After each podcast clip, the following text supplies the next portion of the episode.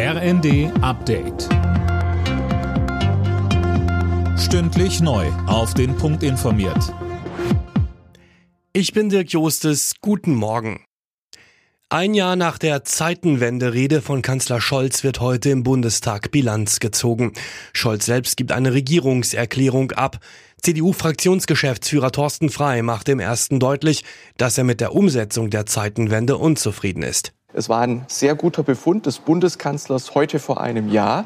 Tatsächlich ist wenig passiert in den letzten 365 Tagen. Wenn Sie etwa anschauen, die Zielsetzung, er hat damals gesagt, mehr als zwei Prozent des Bruttoinlandsprodukts für, für Sicherheit und Verteidigung. Das ist tatsächlich nicht erreicht worden, sondern im Gegenteil, der Bundeshaushalt hat im Bereich Verteidigung einen Rückschritt gemacht.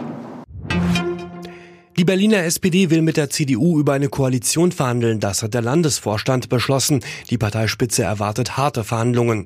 Zu eventuellen Ergebnissen soll es eine Mitgliederbefragung geben. Die CDU entscheidet heute, ob sie Gespräche mit der SPD führen will. Das EU-Aus für Verbrennermotoren ab 2035 sorgt erneut für Streit in der Ampelkoalition. Die FDP ist dagegen. Das hat jetzt auch Parteichef Lindner nochmal deutlich gemacht, Tom Husse.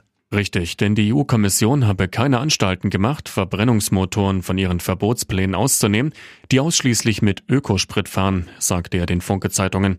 Zuvor hatte bereits Lindners Parteikollege, Verkehrsminister Wissing, mit einem Veto gegen die EU-Pläne gedroht.